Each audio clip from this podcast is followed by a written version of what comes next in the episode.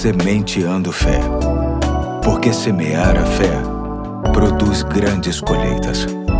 Olá, hoje é quinta-feira, dia 11 de maio de 2023. Aqui é o pastor Eduardo e muito me alegra compartilhar com você mais um ponto da série Andar com Deus, que visa pensar nos desafios que encontramos em nosso tempo, para termos a mesma experiência que Enoque teve, ele que é um dos personagens bíblicos do Antigo Testamento. O texto básico se encontra em Gênesis 5:24, que diz assim: Enoque andou com Deus e já não foi encontrado, porque Deus o havia arrebatado. Relembrando um pouco, Enoque foi a sétima geração desde Adão, da linhagem piedosa de Sete, filho de Adão e Eva, e ancestral de Jesus, sendo incluído em sua genealogia, conforme se lê em Lucas capítulo 3, verso 37. Ele foi filho de Jared, pai de Matusalém, o homem que mais viveu sobre a terra, e foi bisavô do patriarca Noé. Enoque viveu 365 anos, andou com Deus e foi arrebatado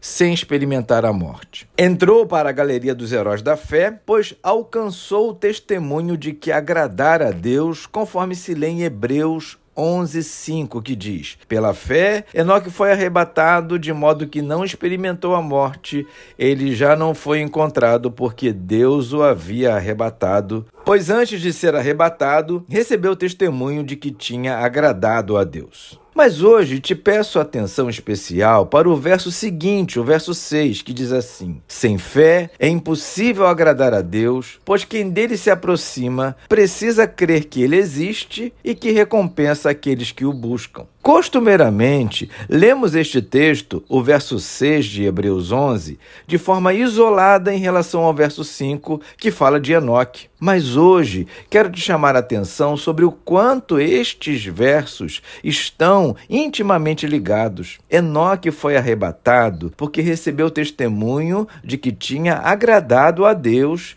e a seguir lemos que sem fé é impossível agradar a Deus. Sendo assim, podemos concluir que Enoque foi uma pessoa de fé e isso foi fundamental para que ele alcançasse a aprovação do Senhor. Com isso, podemos concluir que andar com Deus requer apenas um elemento, uma postura, a fé. Nada tão complexo de se entender e se existe alguma complexidade, ela está no fato de que viver pela fé pressupõe algumas respostas importantes a respeito da palavra de Deus. Duas delas considero de grande valor, que são a obediência e a confiança. Enoque foi obediente a Deus num tempo e numa geração bastante contaminada pelo pecado e influenciada a andar longe do Senhor. Obediência e confiança. Estas são marcas que precisam ser encontradas no seu coração, a fim de mostrar o quanto ele, Deus, está junto com você em sua caminhada. Hoje eu fico por aqui. Amanhã eu falo mais um pouco sobre obediência e confiança, se Deus assim permitir. Até lá. Tchau, tchau.